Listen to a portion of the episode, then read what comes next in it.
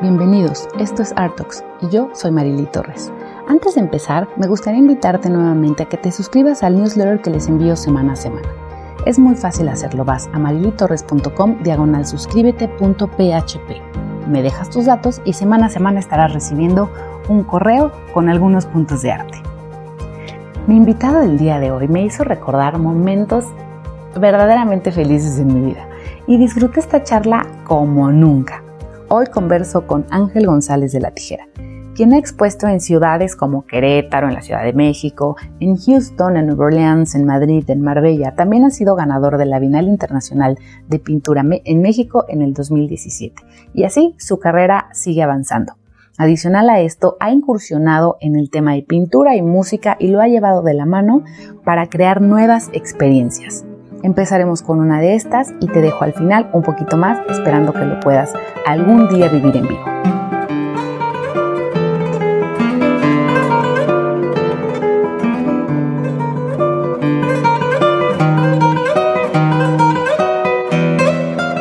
Padrísimo, muchísimas gracias. Oye, platícanos un poquito de tu historia, de cómo empezaste a pintar. Yo sé que tuviste un ahí este un avance previo de mucho trabajo en la parte creativa y después dijiste, aquí voy. Sí, sí, sí, se puede decir que tomé la ruta larga para meterme a, a esta pasión que es la pintura. Este, me hubiera encantado poder desde chavito dedicarme. Yo ya, ya desde muy chico vivía pegado a un lápiz y un papel eh, dibujaba todo lo que me encontraba a la mano, este, la pobre de mi hermana mayor, pues todas sus libretas de la escuela llenas de dibujos y, y yo era un escuincle que no soltaba el lápiz. Este, no sé, la verdad, eh, cómo, pero nací con esa especie de sensibilidad para el arte.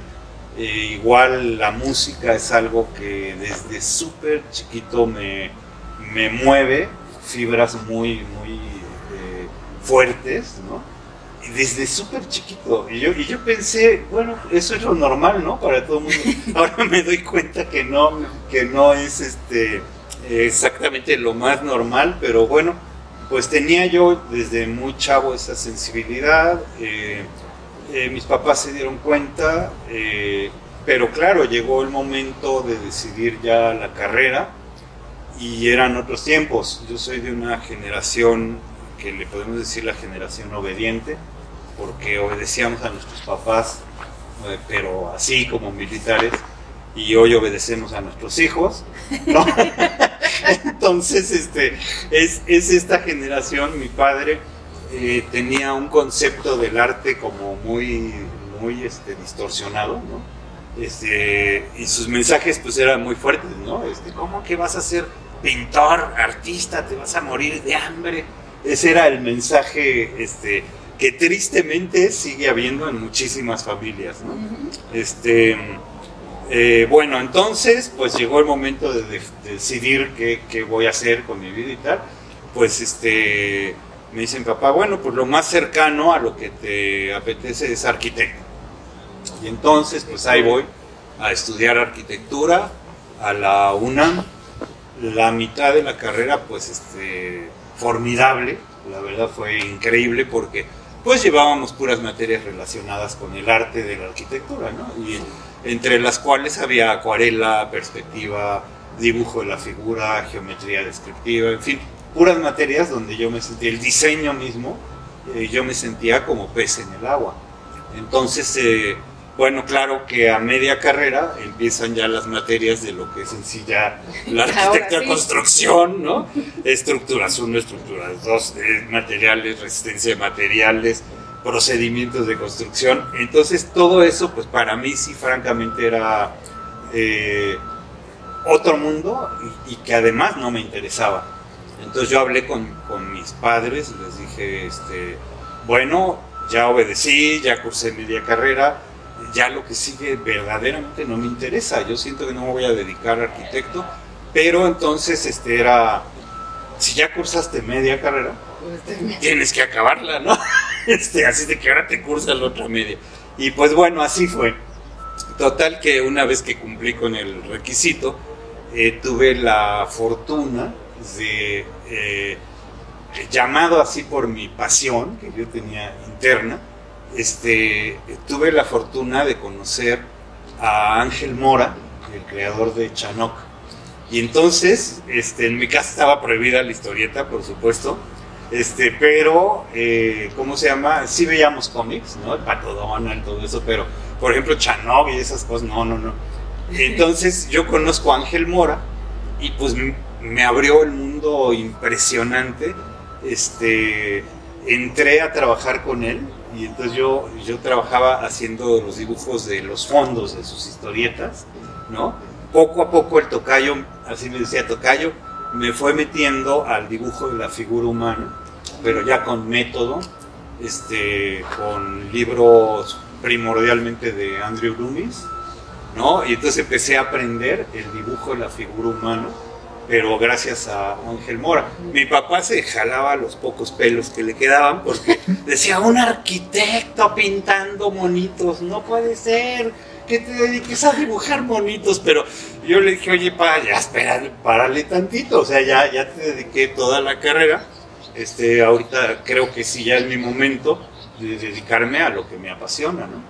Y entonces, este, pues bueno, además pasó chistoso porque eh, llegó el tiempo, Marily, en que en el estudio de Ángel Mora, este, pues todos los, los ilustradores profesionales, Leopoldo Durañona, Ángel Mora y todos, estaban saturadísimos de trabajo. Eh, siempre tenían trabajo para aventar para arriba en todas las principales editoriales y en todos los proyectos de gobierno y en fin. Y entonces me toca la oportunidad de que me ven ahí en uno de los tiradores, un español, y me dice, oye, ¿y tú qué, qué, haces aquí? aquí, no? Le digo, no, yo, ah, yo estoy aprendiendo, hago fondos para el maestro Mora. Y, no te interesa hacer este, una historieta, ya tú ya, pues sí, claro. Entonces me dice, bueno, mira, yo estoy trabajando para la Secretaría de Educación Pública, episodios mexicanos, te voy a dar dos episodios para que pruebes, no sé qué. Y paz, me lanzó al estrellato, este, así de la forma más... Eh, revolcada, vamos a decir, ¿no? Y ahí estoy haciendo mis historietas para la CEP y todo. Claro que fue chistosísimo porque el día que cobré eh, las dos números que hice de episodios mexicanos, me fui al banco, yo veía el cheque y decía, no, no, esto no puede estar pasando. No, esto no, no está cañón. Y entonces total que fui con la señorita de la caja y le digo, me lo da por favor en billetes de a mil se me quedó viendo, ¿de veras? Le digo, sí, eran, eran viejos pesos, obviamente, pero entonces eran unos fajos así de dinero. Entonces, total, que yo llego a la casa así con las bolsas, pero así como, como las bolsas llenas, ¿no? Así. Y me acuerdo la escena perfecto porque estaban mi papá y mi mamá en su recámara ya en la nochita.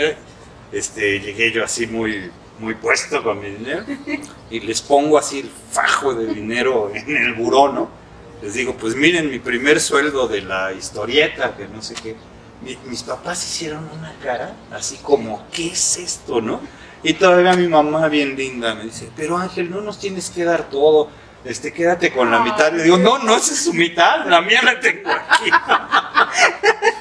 entonces, este, fue genial porque con esa mitad me pude hacer mi estudio de ilustración, comprar proyector de cuerpos opacos, comprar compresora, aerógrafos. Este, bueno, todavía compraste una bicicleta tándem de esas que vamos para salir con la novia a pasear, claro, estrellé la bicicleta luego luego. Pero ese fue mi arranque, este, ya vamos a decir en, el mundo artístico, aunque muy relacionado con la historieta, ¿no? Entonces ahí arranqué. Sí, estuvo padre. Luego, este, hazte cuenta, Marily, que eh, al tiempo después este, me metí a una agencia de publicidad. Me llamó mucho la atención el diseño gráfico, los logotipos, esto, lo otro. Y, llegué a una agencia de publicidad y, y, en automático me dieron el puesto de diseñador. Pero este, yo hablé con el dueño de la agencia y le dije, oye, no quiero este, engañarte. Yo no sé nada, absolutamente nada de relacionado con las imprentas, que no sé ni cómo se hace eso, ¿no? Este, tal. Y, y el dueño, muy buena gente, eh, cuando vio mi portafolio con todo lo que había hecho yo en las historietas, tal, me dice, mira Ángel, todo lo de la imprenta lo vas a aprender en unas cuantas semanas. Dice, yo quisiera que todos mis diseñadores tuvieran el talento para poder dibujar así la figura humana. Seguro tú vas a ser un, un gran diseñador. Este, a los tres meses de que entré me nombraron director de arte de la agencia. Entonces tuve una carrera cortita pero muy brillante ahí en la publicidad. Y eh, por ahí de, en el 87 fue que me independizo. Este, ya pongo un estudio de ilustración publicitaria en forma. Este, eh, ahí empecé a trabajar nuevamente para editoriales, pero entonces ahora ya con aerógrafo o pincel de aire. Hacía yo las portadas de Archie, La Pantera Rosa, La Pequeña Lulú, Popeye, este Pájaro Loco, en fin, así muchos títulos, eran como 12 títulos, ¿no? Y, y fue un tiempo padrísimo, para mí fue eh, feliz esta etapa de mi vida porque en primer lugar pues eh, pagaban bastante bien todo lo que es trabajo editorial, pues se paga bastante bien. Eh, en ese tiempo también tuve la feliz fortuna de casarme con Tere. Este, Tere, eh, mi mujer es otra artista, Sí. solo que ella músico, es una artista del pies a la cabeza, este, ella músico, estudió la carrera de guitarra clásica y entonces este, pues formamos un matrimonio formidable porque pues el arte a todo lo que da, Sí, entonces, y por el lado del arte visual y por el lado de la música, ¿no? Y este, y bueno, eh, tuvimos tres hijos, dos de ellos todavía allá en la Ciudad de México, cuando seguía yo con las editoriales. Este, obviamente mis tres hijos artistas, Sí, por todos los costados, sí, sí, sí, sí. Este, y bueno, en el 91, ya con dos hijos, eh, se me ocurre, después de un estudio de mercado de cinco minutos en la regadera, se me ocurre, este, pues vámonos a vivir a Querétaro. Ya estoy hasta el gorro de Ciudad de México. ¿Y por qué Querétaro? No lo sé, pero dijimos, bueno, pues vamos a ver, ¿no? ¿Qué tal está Querétaro y todo? Claro, vine, vine con mi hermano un día, vimos Querétaro, este, le llegué ya en la noche a México y le digo a Tere, oye, ya tengo rentada una casa, este, ya la vas a conocer la semana que entra. Y así fue, en Ya cinco días ya estábamos aquí en Querétaro. Esto fue en el 91. Este, desde luego el arranque en esta ciudad fue muy difícil. Eh, eh, le decían quebrétaro en un tiempo porque sí era mucho, muy difícil emprender. Eh, yo como ilustrador publicitario, pues este, no encontraba trabajo de lo mío aquí, ni por error. Entonces puse un taller mecánico con mi hermano. O sea, imagínate yo con toda sensible y artista con las manos llenas de grasa, tal. Entonces, total que eso no iba a funcionar, obviamente. Este, y eh, resultó que eh, todo lo contrario que yo pensaba, en un año en donde pues, nos acabamos toda nuestra economía, este, como yo era el único prácticamente en Querétaro que manejaba pincel de aire, ilustración publicitaria y todo, pues muy rápido me di a conocer. Y entonces puse una empresa, eh, profesionales gráficos, este, es una empresa con la que sigo, llegamos a tener eh, cuentas muy, muy importantes, este, de la nada sí surgimos y fuimos chun, chun, chun, a base de, de trabajo muy fuerte, este, fuimos creciendo, creciendo, creciendo y teniendo cada vez cuentas más importantes. eh, eh, llegué a tener 17 cuentas, entre ellas Mexicana de Aviación, este, mm, Nutec, eh, en fin, empresas enormes. Y este, bueno, hasta ahí pues la empresa fue, crece y crece y crece.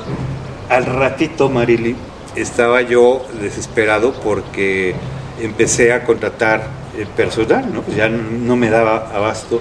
Entonces empecé a meter diseñadoras, el de producción, el chofer, la secretaria.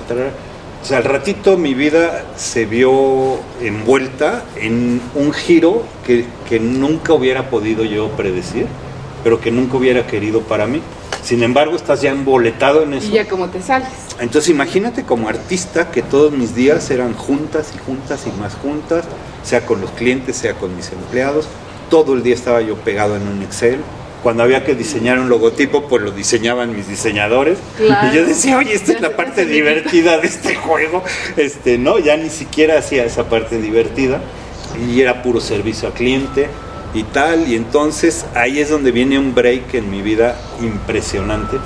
Fue el cambio hacia una voltereta que nadie, yo mismo estoy sorprendido de por qué me atreví a dar ese cambio, ¿no? Pero fue así en el 2005. Este, resultó que eh, estando yo en una junta en la oficina, imagínate así rodeado de mis diseñadores, producciones, todo, de repente entra mi secretaria y me dice, arquitecto, le habla este, un amigo, no sé qué, fulanito de tal, y resulta que era un amigo mío y, ya le tomo la llamada y me dice, oye Ángel, este, pensé que te iba a interesar, no te interrumpo mucho, pero el maestro Santiago Carbonell va a dar un curso de técnicas de pintura, dice aquí en el periódico, en la UAC. Y yo, wow, no Por inventes, wow, por supuesto que de ahí soy, ¿no? Entonces, este, eh, bueno, yo admiraba ya al maestro desde muchos años atrás, eh, veía yo sus obras y decía, qué bruto, qué calidad, qué, qué Sí. resultado, todo, todo, todo me encantaba. Y entonces, eh, bueno, ¿cómo estaría mi vida de ocupada? Que recibí la llamada y seguí en mi junta y todo, y se me olvidó. Sí, y entonces en la tarde eh, vuelve a sonar el teléfono. Mi secretaria parece arquitecto, tiene una llamada, ya. tomo la llamada, este, otro amigo de la misma comunidad. Oye Ángel, fíjate que viene el periódico que anunciaron un curso Santiago Carbonell. Yo, sí, en la UAP, no sé qué. Le digo, dame el teléfono, por favor. Y entonces ya en ese momento anoté el teléfono. Y entonces eh, fue el teléfono que cambió mi vida, la verdad, porque ya tomé el teléfono y resulta, Marily, que, que este, ya interrumpí todo lo que estaba haciendo y, y marqué, ¿no? Dije, a ver, ¿cómo está este Ahora asunto? sí. Ahora sí, chun, chun, chun, marco. Y entonces ya me dice la señorita, ay señor, qué pena. Dice, sí, efectivamente, aquí es donde el maestro va a dar un curso y todo, pero sabe que tenemos este cupo para 70, eh, sí, no 70 personas para el curso, o sea, 70 aspirantes, ¿no? Y de ahí el maestro va a escoger, por lo menos quita la mitad, y yo, wow. Y me dice, no, im- imagínese, ahí es donde la regó la secretaria, la verdad, porque me dice, imagínese, ya voy en 72 anotados. Le digo, señorita, ya va en 73. Le digo, no me va a hacer esto. A mí no me deja a fuera. mí no me va a dejar fuera de la jugada. Imagínese. Ya se me olvidó una vez, va- ¿o dos? eh, claro, me va a tronar la vida. Se va a ir, ir usted al infierno si no me deja entrar. Imagínese qué feo. ya se moría de la risa la señorita total. Que le digo, miren, nunca nadie va a saber si eran 72 o 73. Le digo, usted anóteme ya. Me dice, ay señor, qué bien me cayó usted, que no sé qué, bueno, ya me anotó. Llego a la, a la cita para este, la selección, ¿no? Y entonces era ahí en la UAC, en la, en, en la casa que tienen donde está filosofía, Ajá. ahí por 16 de septiembre, preciosa, Sí. los patios barrocos, ahí, precioso. Y entro y era un lugar así largo, largo, y hasta el fondo había una oficinita donde se oía todo lo que decía el maestro Carbonell. Y yo veía así como de reojo los portafolios de todos los que estaban presentando y decía, ¿qué hago yo aquí? ¡Qué bárbaros! O sea, unos trabajazos así, esto y lo otro. Y total que este, empiezo yo a escuchar, claro, me voy a darle las gracias a la señorita, ¿no? Entonces yo le digo, soy el 73.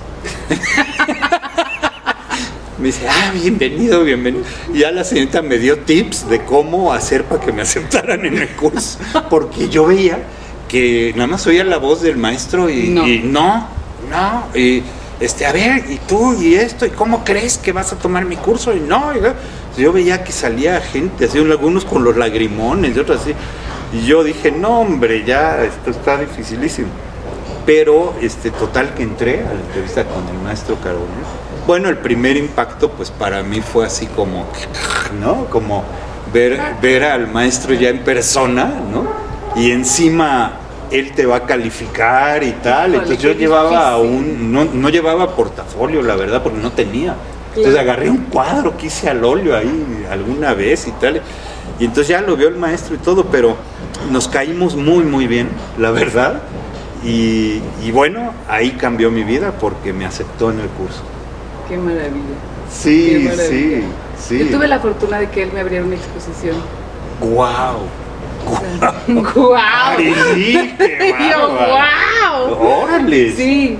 Y eso no se lo- presta a él muy a menudo a hacerlo, claro. Lo platicamos después y me dijo, hoy las estrellas se te alinearon. Y yo, totalmente, Totalmente. maestro, usted no sabe lo Sí. feliz que me acaba de hacer. Claro. Sí, claro. yo he recibido bendiciones en mi vida como esas, así.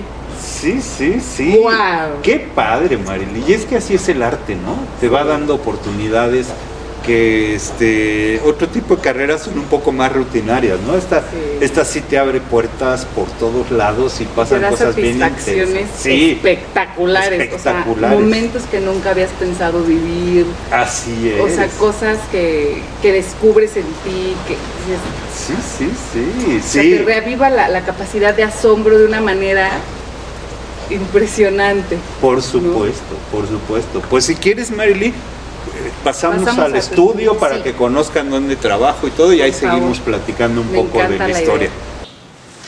Pues bueno, me encanta tu estudio, muchas gracias. Al revés, Marily, un honor que estés aquí. Gracias. Platícanos cómo fue que decidiste ser primero, por qué esta corriente de arte y después cómo fue que ya empezaste a exhibir tu trabajo después de que, claro, que tomaste talleres y te, te sigues educando, ¿no? Además de bueno, toda la praxis que tienes. Sí, sí, fíjate que este es un, un trabajo arduo. Ya cuando ves, sumas años, ya, ya, por eso los lentesotes. ¿no? Sí, sí, sí. eh, eh, yo es la fecha, Marily, que sigo todos los días practicando dibujo de la figura. O sea, no te puedes dejar morir. Como artista hay que aprender siempre. Todos los días hay algo que aprender, ¿no? Y este. Y bueno, acá la experiencia ha sido increíble porque eh, realmente fue como muy explosiva. O sea, uno pensaría como que todo va siendo metódico y entonces tomaste tal curso y luego tal curso y luego tal curso. En mi caso fue una cosa explosiva. O sea, hazte cuenta que ese día que conocí a Carbonell, regresando a ese punto, fue así dramáticamente el inicio de una nueva vida para mí, donde ahora vivo mi pasión todos los días. A mí toda la vida me habían dicho, el- el- la técnica de óleo es la más sencilla eh, que existe de todas las técnicas que hay. Y yo decía, pero por supuesto que no. O sea, yo primero me expresé mucho autodidactamente. Yo eh, eh, le entraba a la acuarela, le entré al wash, luego aprendí a usar el aerógrafo. Este, en fin, me, me expresaba de muchas maneras y entonces toda la vida tuve ganas de hacer un óleo, ¿no? Porque yo veía las piezas de algunos maestros y decía, no, no, no, es que solo lo puedes lograr al óleo, ¿no? Y entonces, este, pues yo trataba de hacerlo autodidactamente con mi estuchito, sacaba mis este, colorcitos del óleo. Y era la cuestión más frustrante que podía haber existido.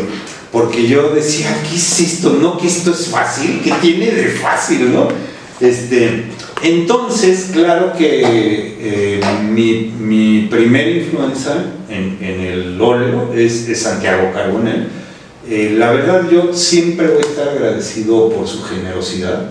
O sea, a mí me impresiona que un pintor con su trayectoria, los años que lleva en el medio y todo, se preocupe por transmitir sus conocimientos. O sea, eso, eso es verdaderamente encomiable. O sea, habla, habla de que es una persona muy generosa, ¿no?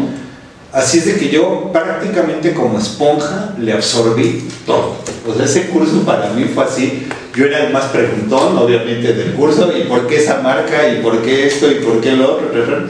Y logramos una amistad muy, muy bonita, al grado de que tuve la fortuna que me invitó a su estudio y entonces estuve varias veces en su estudio.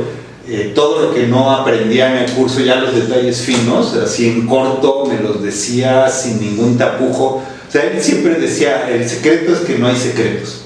Sí. ¿no? Y entonces, pues este, evidentemente que esto para mí fueron las herramientas que yo necesitaba. Yo ya traía la inquietud, yo ya sabía que, que, quería pintar, yo ya sabía que esto era lo mío, pero me hacía falta la técnica. Y eh, afortunadamente pues tuve esta gran oportunidad. Y a partir de ahí me expreso eh, como pintor, eh, me expreso en óleo primordialmente, es la técnica que más se adecua a lo que siento y a lo que puedo yo expresar. ¿no? Este, Mm, claro, obviamente hoy tenemos una escuela, la más enorme que existe, se llama YouTube. ¿No? Tan amplia. Sí, es que es amplísima, es increíble. Fíjate que yo esos libros, por ejemplo, de Andrew Loomis, ¿no? Dibujo de la figura, tal, todo eso, este, ahora me encuentro en YouTube a un cuate que dibuja cómics y que explica todo el libro que a mí me llevó meses enteros de entender, ¿no? En, 20 minutos les da una práctica y miren, esta es la construcción de cráneo por Andrew Lumin, ¿no es que y entonces hoy puedes, hoy tienes ahí un acervo cultural para aprender lo que quieras aprender, ¿no? Entonces cuando a mí en determinado momento se me ha dificultado algo en cuanto a la técnica, eh, soy curioso y voy ahí y... es que son recordatorios, ¿no? Es, es como de repente el, el post-it que te recuerda hacer cosas, así yo veo como, ah, tengo un poco de duda, ah, bueno, pues entonces vas y lo, lo, buscas, ¿no? Pero yo creo que aquí la importancia es realmente el seguir autoeducándote. Así ¿no? O sea, el seguir estudiando, porque pues realmente te das cuenta que necesitas aprender todo de todo. O sea, y es una praxis diaria. Claro. Sí, como artista la exigencia es durísima, ¿no? Porque, eh, bueno, para poder mm, eh, expresar tu mundo, pues sí necesitas que tu mundo esté bien nutrido de cosas interesantes, ¿no? Porque si no, ¿qué, expresas? Fue un poco mi caso, ya entrando a la parte de la temática, que yo creo que es eh, uno de los principales cocos de, los chicos cuando aprenden pintura, o, los grandes, pues, pero cuando aprendemos pintura, este, pues te vas en automático al tema. Por ejemplo, el desnudo, ¿no? El desnudo femenino. Yo obviamente me fui a, ese nicho. Eh, la estética de un desnudo femenino, pues te garantiza que el cuadro va a tener una estética formidable, ¿no? Lo más estético del mundo es la mujer, no por echarte flores, pero sí Así es, la verdad. ¿No? Entonces, eh, eh, ¿cómo se llama? Pues bueno, eh, me fui a ese tema, lo, lo vestí, lo adorné con la parte prehispánica, ¿no? Pero, este, bueno, son tus pininos en la carrera como pintor. Hasta que un día un amigo me dijo, oye, este, mira, lo prehispánico es tu tema, ¿verdad? Y Dice, este, yo no sabía que te gustaba el pulque. Le digo, ¿el pulque? ¿Qué tiene que ver el pulque, no? me dice, pues pinta lo prehispánico, te debe gustar el pulque, ¿no? Y, me quedé de a cuatro. Me dice, no, es que el tema tiene que estar dentro de ti, no fuera de ti. ¡Wow! Primer eh, punto, o sea, eso fue otra lección para mí. O sea, ya aprendiste la técnica, pero ahora, ¿qué, vas a decir, no? Entonces, eh, eh, bueno, yo me considero una persona espiritual, religioso, entonces en automático cuando empecé a replantearme el tema me fui en directo al arte sacro, ¿no? Me gusta mucho eh, pintar a los santos alegres, ¿no? Eh, a mí me, me aterraba mucho de chiquillo entrar a las iglesias y ver los santos así todos llorando, tristes, llorando, patéticos. ¿no? Sí, sí, sí, sí, sí. Y entonces yo decía, bueno, la santidad no puede ser así de triste, ¿no? Pues, si no, ¿quién la desearía, no? Entonces, mi mensaje en ese sentido era un poco novedoso. Ajá. A sufrir todo el tiempo. Ajá, entonces yo me tomé una frase por ahí, aprendida no sé de quién, pero decía, un santo triste es un triste santo, ¿no?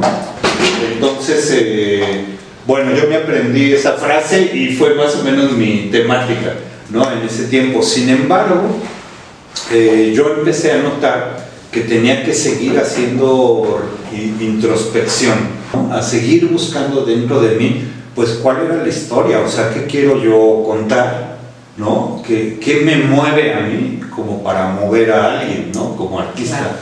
Entonces, eh, obviamente me di cuenta, pero con toda la claridad del mundo, que a mí la música me toca fibras eh, hipersensibles o sea, hay, hay, además yo no sé si soy masoquista porque hay música este, súper romántica, así súper este, como melancólica, ¿no? En tonos menores y eso a mí, bueno, me súper encanta, ¿no? Entonces así te saca la lágrima y dices, wow, qué padre, o sea, toca fibras internas increíbles. Eh, la música me ha llevado por mundos este, totalmente locos, o sea, te lleva desde la alegría máxima hasta la máxima de las nostalgias, ¿no? Y, todo tipo de música. Lo padre es que a mí me gusta mucho toda la música. Tengo predilección, evidentemente, por el jazz. El jazz clásico me gusta mucho, el jazz latino me gusta más, ahorita te cuento por qué. Eh, la música clásica me, me apasiona y bueno, todo tipo de folclorismos. Yo, yo siento que en la música folclórica de cada parte siempre está como la raíz más profunda del sentir de ese exacto, del sentir de esa persona. Eh, por ejemplo, ella es un flamenco y aunque no lo entiendas, este, ves cómo lo canta el cuate, cómo se desgarra por dentro y entonces te empieza a meter en su mundo y cuando empieza a comprender un poquito el flamenco, cada vez te mueve más también a ti, ¿no? A pesar de que no sea un género que disfrutes demasiado, que es el caso de la mayor parte de la gente, ¿no? Que dice, ay, flamenco, puros gritos, ¿eh? Pero fíjate que cuando lo empiezas a experimentar, este, empiezas a sentir unas emociones súper intensas. E, es este la emoción que ellos transmiten de fiesta es de las más fuertes que puede existir. La de tragedia es de las más fuertes que puede existir, ¿no? Un dolor profundo, profundo. Igual, igual el tango, por ejemplo, ¿no? El tango es como la manera de hablar de este pueblo latinoamericano, de la tristeza, la nostalgia, el amor perdido, ¿no? El romance, el corazón roto, este, entonces, en todo eso encuentro yo eh, muchas vetas y, muchas dificultades, porque plasmar algo plásticamente que te está moviendo, que es algo que tiene un movimiento tal como lo es la música, te, te mete a intentar nuevos lenguajes. O sea, yo a veces pienso, ¿por qué hago realismo si la música es abstracta realmente, no? Y luego me respondo, no, no es abstracta, mira, estás viendo esto, ¿no? Y estás sintiendo esto. Eh, luego, por ejemplo, hago, me permito cosas como pintor, eh, que, que, no son muy académicas quizás, ¿no? Por ejemplo, dos lenguajes dentro de un mismo cuadro, eh, meter abstracto y realismo, ¿no? En un cuadro probablemente no es lo más ortodoxo, pero me encanta hacerlo porque por un lado es el realismo del intérprete y es mi lenguaje, claro, y es el, el, el, intérprete, ¿no? Y la música que está este, interpretando, es lo que trato de hacer en cada obra. Desde luego me puse muy alto el reto, o sea, siento que no voy ni al, ni al 10% de todo lo que quisiera decir con este tema, ¿no? Eh, es, es enorme, tan enorme como la música misma, ¿no? Claro, totalmente. Es, es que es un universo aparte. Aparte, totalmente. E, entre comillas aparte, porque realmente lo vives y lo vibras, ¿no? Lo sientes. Sí. Más todo lo que te empieza a mover por dentro emocionalmente. Claro. Claro. Además sé que tocas el saxofón espectacular. no, eso es espectacular no, pero sí lo toco. Me ha tocado escucharte. No soy el mejor amigo. Mira, para mis amigos pintores, este, qué buen saxofonista. Para mis amigos músicos dicen qué buen pintor. Pero en este último caso sí tienen razón. No, la verdad, este, dominar un instrumento y luego el saxofón es algo así como para dedicarle horas, de horas, de horas, de horas. la vida. Sí, sí, es, es este, precioso, pero sí tiene una dificultad. La música es muy envidiosa, es muy celosa, o sea, necesitas estar dedicado a ella eh, de tiempo completo prácticamente, o ser un genio como para tener poco tiempo y, poder hacerla ¿no? de, manera decente. Entonces yo realmente eh, hago música, sí toco mi saxofón, flauta transversal, medio toco el acordeón, la guitarra, o sea, le voy saltando por todos lados, pero más que nada por la curiosidad ¿no? De, ver qué se siente. Por ejemplo, tocar un bossa nova no es lo mismo que escucharlo.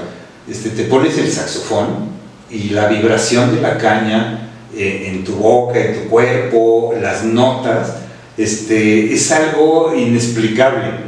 O sea, por eso digo que como pintor es tan difícil poder representar todo eso que vas sintiendo en la música.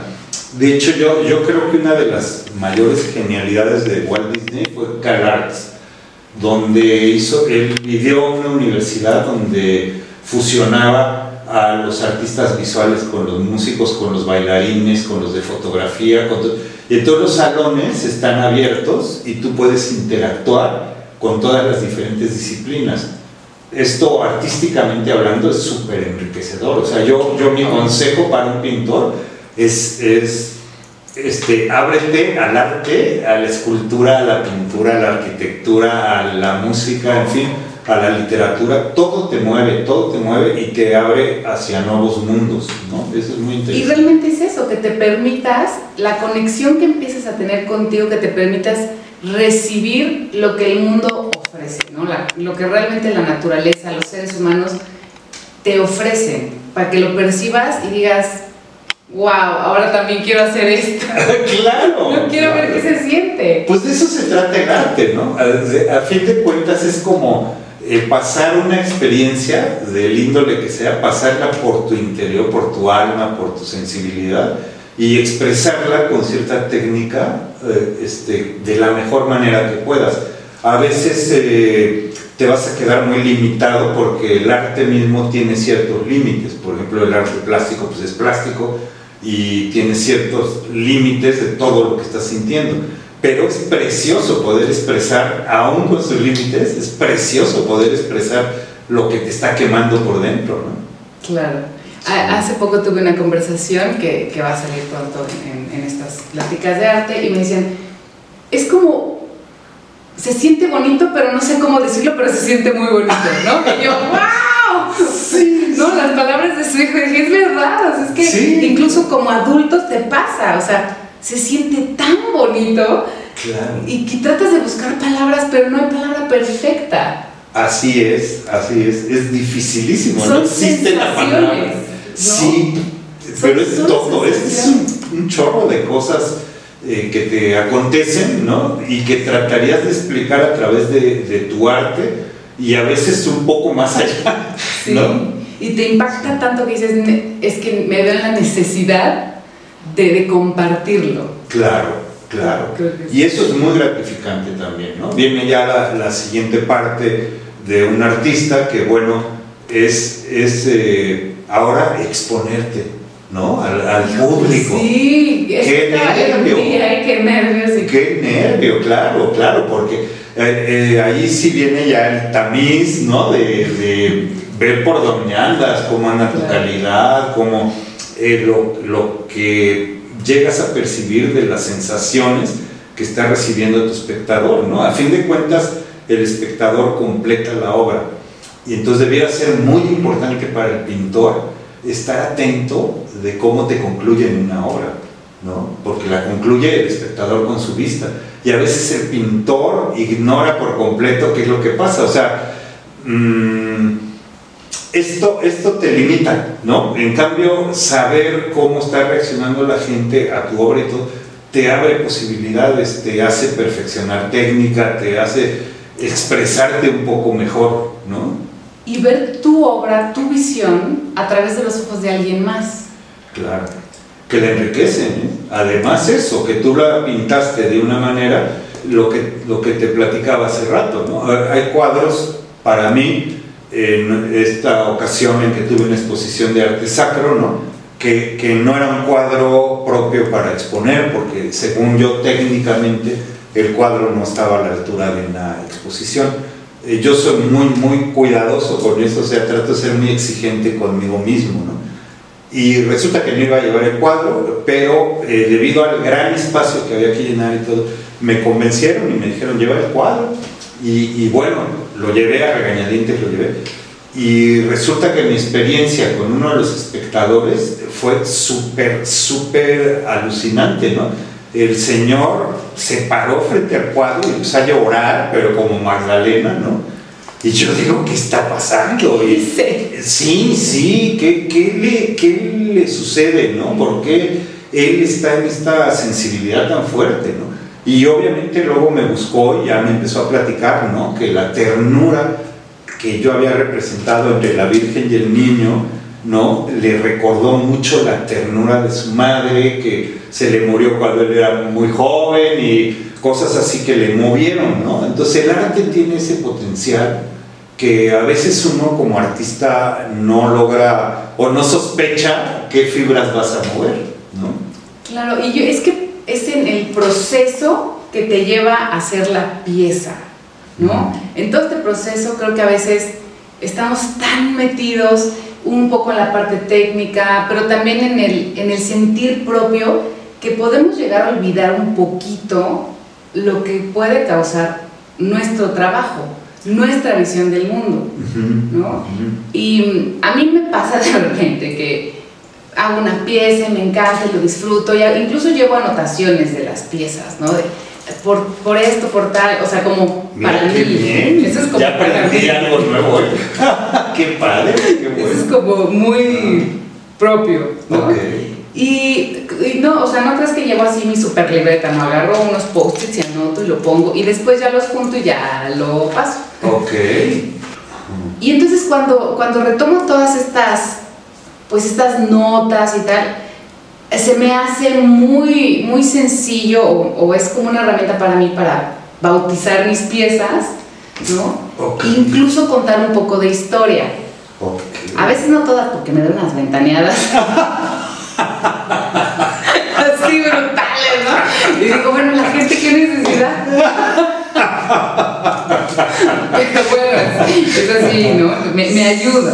Claro, claro. Y cuando veo la pieza ya puesta en la pared, con luz, con marco, de repente sí causa esto en mí que digo, ¡ay! ¿Quién lo hizo?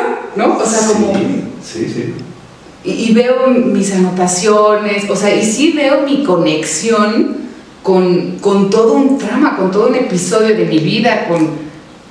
Y digo, pues es que yo veo, veo eso y no sé, no sé si realmente lo, lo puedan vibrar o sentir. y, y, la noticia que de repente digo, ¿cuál es mi sorpresa? Que, que la gente lo entiende y lo percibe. ¿No? A veces sin necesidad de ver ni siquiera el título y mucho menos la historia. Y eso, digo... ¡Qué padre! Mariquí, eso como artista, no, y como artista es una medalla, porque te voy a decir que este, mm, a veces, ¿no? Llega a pasar por rachas, no sé si a ti te ha llegado a pasar, que tratas de expresar ciertas cosas. Y no puedes, bueno. Y no puedes, ¿no? Y llega a la exposición y no estás transmitiendo nada de lo que querías, ¿no? Y son, son rachas, o sea, este, lo padre de esto es que no hay un día igual a otro. O sea, yo, yo siento que estoy en constante aprendizaje, este, en constante evolución. Es una carrera interesantísima en ese sentido. De repente ver en tu pintura los vuelcos que da la vida en tu interior, ¿no? y verlos plasmados. ¿no? Sí. Y te conectas, exacto. Eso, eso es muy gratificante, la verdad. Y, y bueno, a mí me incentiva. ¿no? a seguir y por eso yo creo que nos apasiona tanto ¿no? estar, estar en, en, la obra yo en este tipo de obras de repente se me olvida que había que ir a comer ¿no? que te apasiones. A mí nunca se me olvida. Yo siento eso siempre estoy bien pendiente. No, fíjate que yo he olvidado hasta a mi hija en la escuela.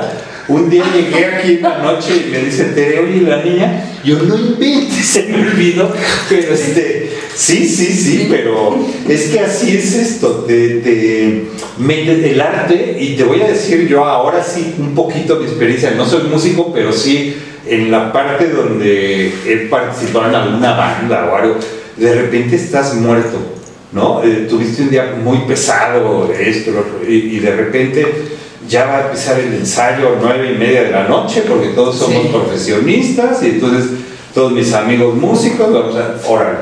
Entonces nueve y media y dices, hijos, no les voy a cancelar, estás muerto. Pero armas el saxofón, empiezas, empiezan a llegar, tu vinito, la partitura y empiezas, ¿no? Y de repente dice por ahí alguno, bueno, ya vamos a pararle, chavos, porque ya es bien tarde. Y yo, ¿qué? Vamos O sea, ¿cómo llegando. que vamos llegando, ¿no? No, es una de la mañana. Y yo, no manches.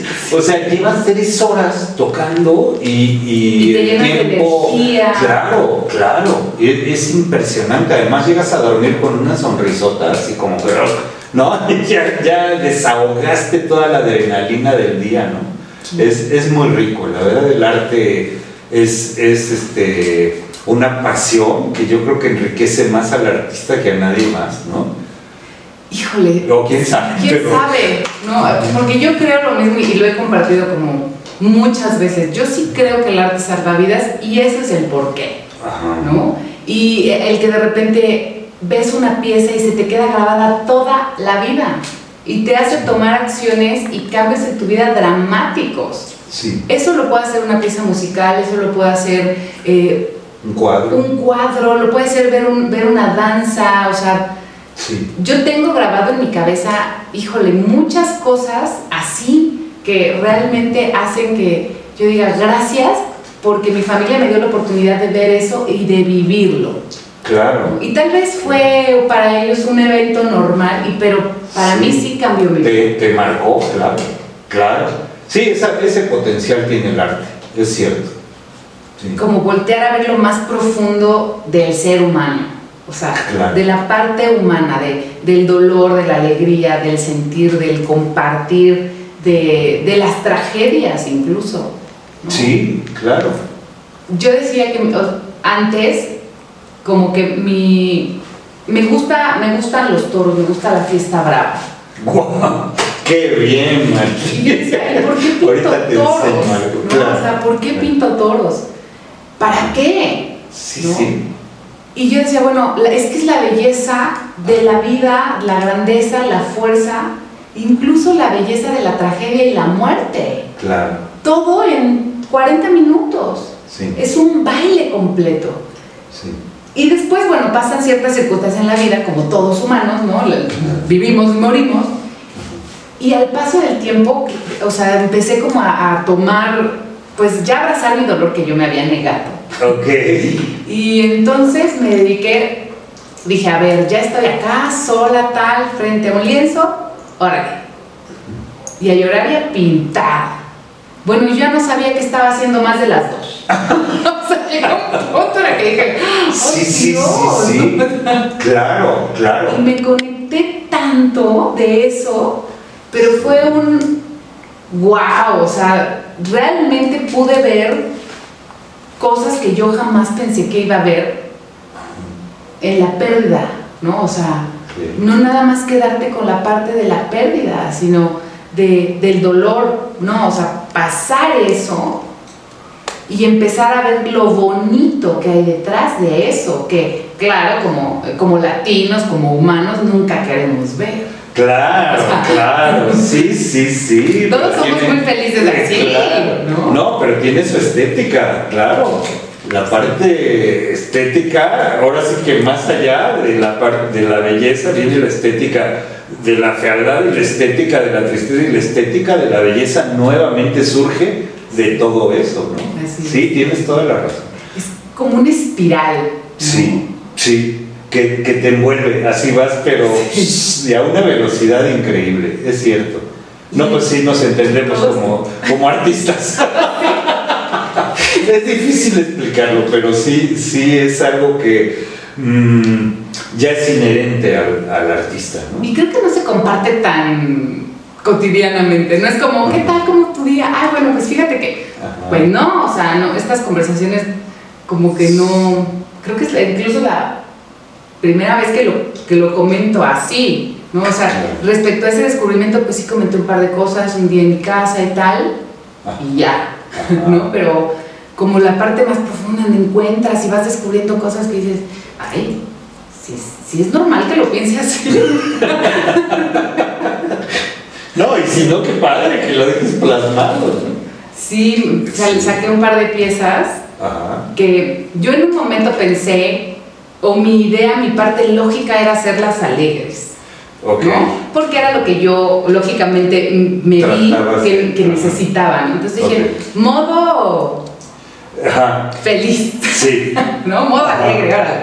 Y entonces, pues no, al final del día mis piezas sí reflejaban, Esa incluso con, con, la, con la viveza de los colores, reflejaban la tristeza y te ponían en un modo nostálgico. Qué interesante. ¿no? Pero fuertes.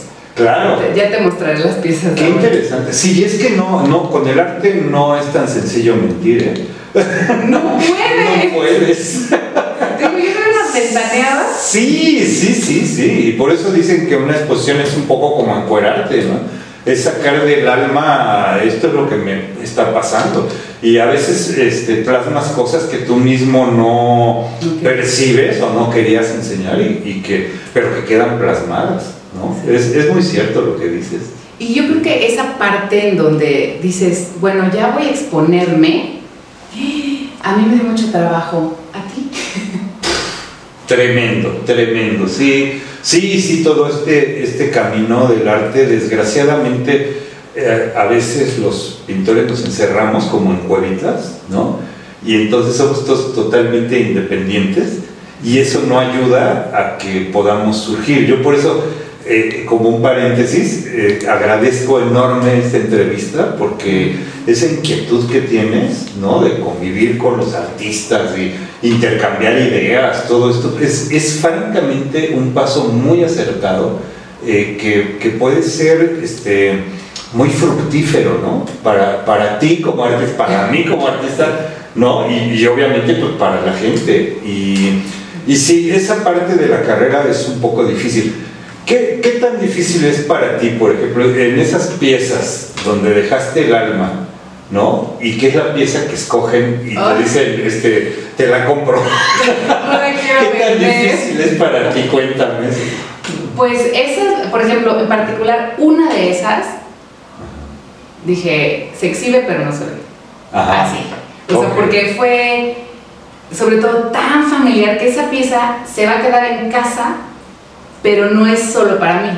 Ok. ¿no? O sea, es, es, va a ser para alguien más de, de mi casa. Ok. Pero dije, pues sí, hay piezas definitivamente, tengo un par que digo, colección personal, por razones así de que cambiaron mi vida o que representaron un momento muy dramático, no, no, no solo de tristeza, ¿no? sino dramático en el, en el sentido de un cambio, de un crecimiento, de, de eso, o sea, de que yo he visto un, un antes y un después. Claro. Entonces, no, no, mira, qué, qué bueno este, comentarlo, no soy el único loco, entonces. Sí, sí.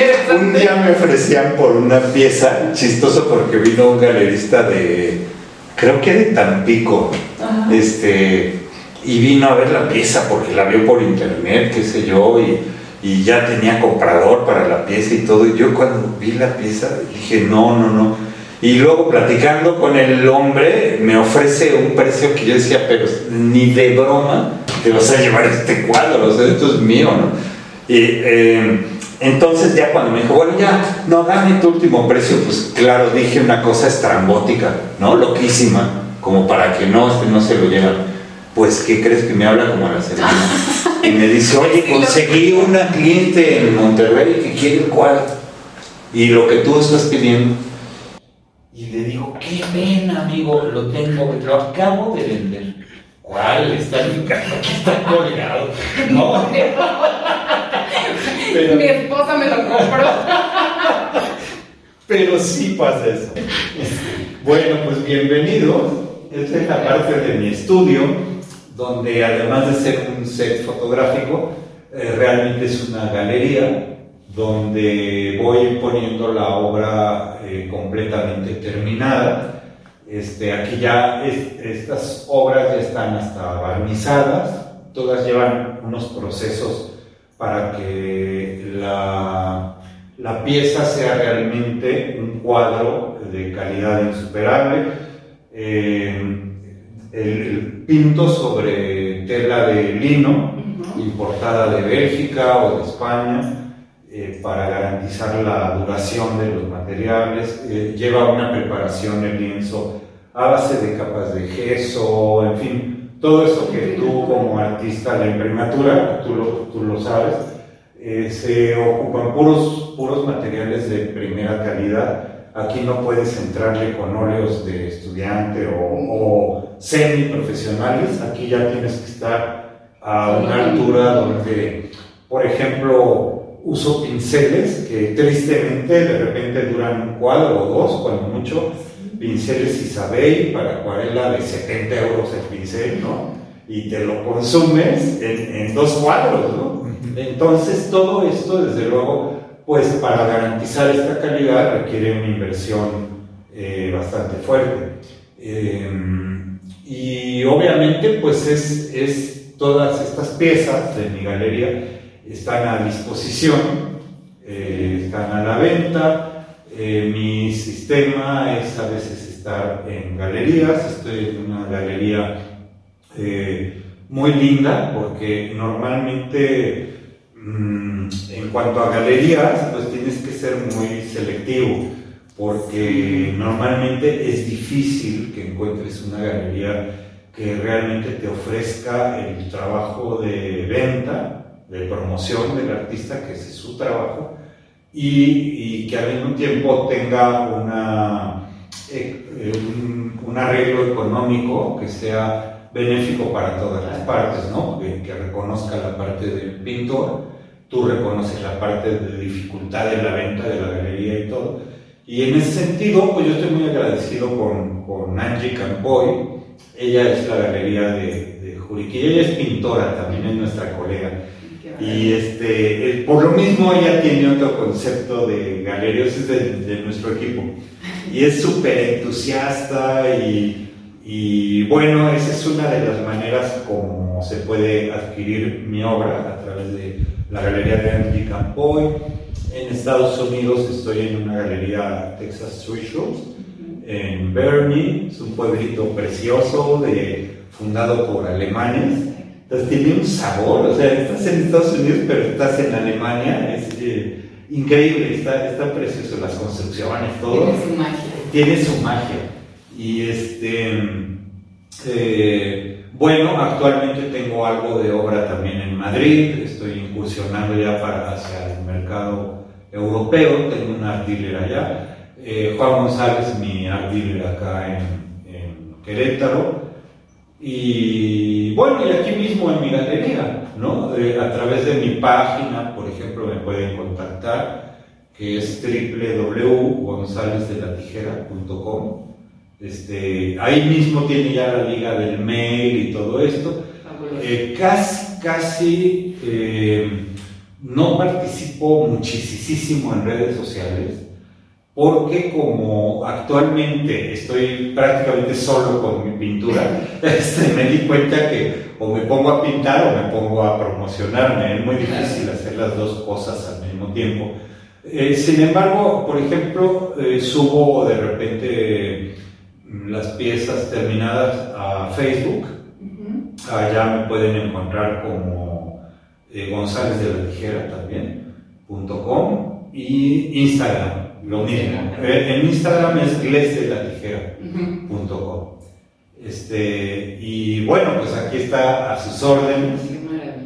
Te tocó estar en España antes de todo esto del confinamiento y regresaste, pero tocando base a México. Safe. O sea, así como, uy. No, fue una, fue una cosa providencial porque estuve en el Artis Madrid 2020 que se llevó a cabo el 28 de febrero al 1 de marzo, o algo así, 26 de febrero al 1 de marzo. Eh, yo tenía mi vuelo de regreso porque eh, luego fui a promover un poco hacia el norte. Estuve en León, estuve en Gijón, en Vidiago, de donde son mis ancestros. Este, entonces fue un poquito de viaje de promoción y también un, un muchito de viaje de placer. Amo España, la verdad. Este, y, pero fue chistoso, porque yo tenía el vuelo de regreso, yo iba, yo iba a Valencia a juntarme con José Ochoa, un colega pintor, que este, muy amablemente me invitó para conocer su estudio. Iba a estar con Bruno Pichard, un guitarrista de primer nivel, que muy amablemente me invitaron a Valencia, pero este, el día que salía yo ya para Valencia, tenía ya comprado los boletos del tren AVE y todo. este, antes de salir de la casa de mi amigo, veo las noticias y veo que van a cerrar los aeropuertos. Era 12 de marzo, les dije, ¿sabes qué? Cambié la maleta, hice la maleta grande y vámonos. Y sí, llegué a México con los dedos en la puerta, llegué el 13 de marzo y el aeropuerto de Barajas y toda España se colapsó el 14 ya no hubo vuelos, ya no hubo nada, así es de que afortunadamente eh, llegué aquí a encuarentenarme porque estaba yo seguro que algo tenía que traer después de una exposición donde todo el mundo se quiere tomar una foto contigo, te, te, saludan de beso y luego que allá son de doble beso y tal. Sí, sí, sí, entonces son muy cálidos, la verdad. Y este, no, pues yo pensaba ya segurito llegué aquí con el, con el virus, pero afortunadamente no me encerré. Eso también hizo mucho bien a mi pintura porque he producido impresionante todo lo que había tenido que gastar de tiempo de viajar, de promoverme, todo. Ahorita lo recuperé pintando y este y pues bueno, ha sido una buena encerrona para mí como artista, pues a gusto, la verdad. Y también nos comenta, o me comentaste antes un poquito acerca de, tú puedes escuchar tus piezas. Sí. O sea, esto es algo, porque lo ves, lo sientes, pero además ahora también lo escuchas. Sí, claro. Eso se me hizo fabuloso. Casi todas tus piezas, entiendo que todas. Todas, todas, todas tienen algún respaldo de algo que me ha inspirado cierta pieza musical. ¿No? Este, mmm, vamos a ver, todas inclusive llevan el nombre de esa pieza musical. Entonces, eh, yo escucho, por poner un ejemplo, tangos de la sultana con el camarón de la isla, ¿no? Y en automático en mi cerebro empiezan a surgir ideas, formas, eh, hasta, a veces hasta colores, ¿no? Y por ejemplo surge el cuadro, ¿no? Tangos de la sultana y, y no me rompo la cabeza se llama Tangos de la Sultana, ¿no? Y entonces la gente puede relacionar perfectamente eh, qué música inspiró qué pieza eh, pictórica. Pero estando en Madrid fue una, una, cosa increíble que hice por primera vez en una exposición.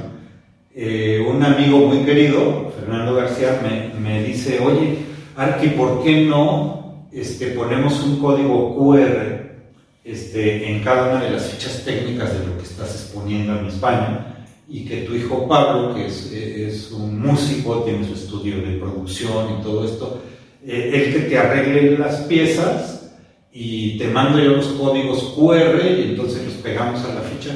Y, y no, hombre, fue, fue el hitazo de la vida porque eh, yo la verdad no intuía cómo es para ustedes, en sus nuevas generaciones pero llegaban todos los muchachos al stand, a mi stand, y en automático veían la ficha técnica, veían el código QR y no, no le preguntaban a nadie, sacaban el celular y a ver qué, qué a dónde te lleva, ¿no? Y entonces se daban cuenta que los llevaba la música que inspiró el cuadro. Y eso tiene un efecto muy benéfico para el espectador porque le permite observar la obra durante algunos minutos. O sea, tratamos de hacer una experiencia completa. Sí, sí, de eso, se trata, de eso se trata, que la música te sensibilice pero al mismo tiempo eh, es un poco tramposo porque eh, ya ves que tenemos los bastones de la retina. Entonces realmente para ver una obra pictórica eh, le tienes que dedicar algunos minutos para que esos bastones se saturen del color con que está hecha la obra y entonces la naturaleza te provee con el color complementario. Es decir, si tú ves algo muy anaranjado, de repente este, te viene el color complementario y, ves los azules del cuadro, aunque no hay azules dentro del cuadro. Tu cerebro lo completa, ¿no? Esa experiencia. Si ves el cuadro muy de paso, no te va a pasar eso nunca, ¿no? Tienes que estar como que algunos minutos en la obra y dejarte beber de la obra. Y con este sistema, entonces se ponen los audífonos y escuchan uno o dos minutos de la pieza y la experiencia fue formidable. Yo veía el rostro de las personas, el cambio en el rostro de las personas era impresionante para mí. O sea, dije, wow, por fin estoy completando la experiencia sensorial del arte pictórico unido al arte musical. Si quieren podemos hacer una prueba. Tengo ahí algunos cuadros, este, les puedo poner la música que me inspiró, uno o dos o tres, lo que, lo que ustedes me digan. Y y hacemos un experimento que probablemente les pueda, este, no sé si, si va a ocurrir este efecto a través de eh, un video de la computadora, pero puede que sí. Este, y si no, por lo menos que ya este, lo sepan en mi próxima exposición, eh, lo, disfruten. claro, claro. Estaría buenísimo. Sí. Buenísimo, buenísimo. ¿Cuál es tu, tu próximo proyecto? O sea, entiendo que todo el tiempo estás trabajando y que estás realizando piezas, ¿no? Y bueno, en este momento, pues decir, abro una exposición es bastante complicado, ¿no? claro. O sea, pues al menos una exposición masiva, tendría que ser casi casi por cita, sí. ¿no? Para, para vivir esta experiencia y, poder ver tus piezas. Sí. Eh, bueno, Mm, como proyectos, créeme que es impresionante la cantidad de cosas que trato de este, poder plasmar, no me da la vida para tanto, ¿no? Este, estoy ahorita incursionando en una idea que se me ocurrió, yo también soy muy taurino, pero eh, se me ocurrió plásticamente la estética del toreo. Eh, Mm, o sea, quitar un poco el toro y quitar el torero y entonces meter eh, como bailarinas, pero haciendo los pasos del toreo que son totalmente estéticos.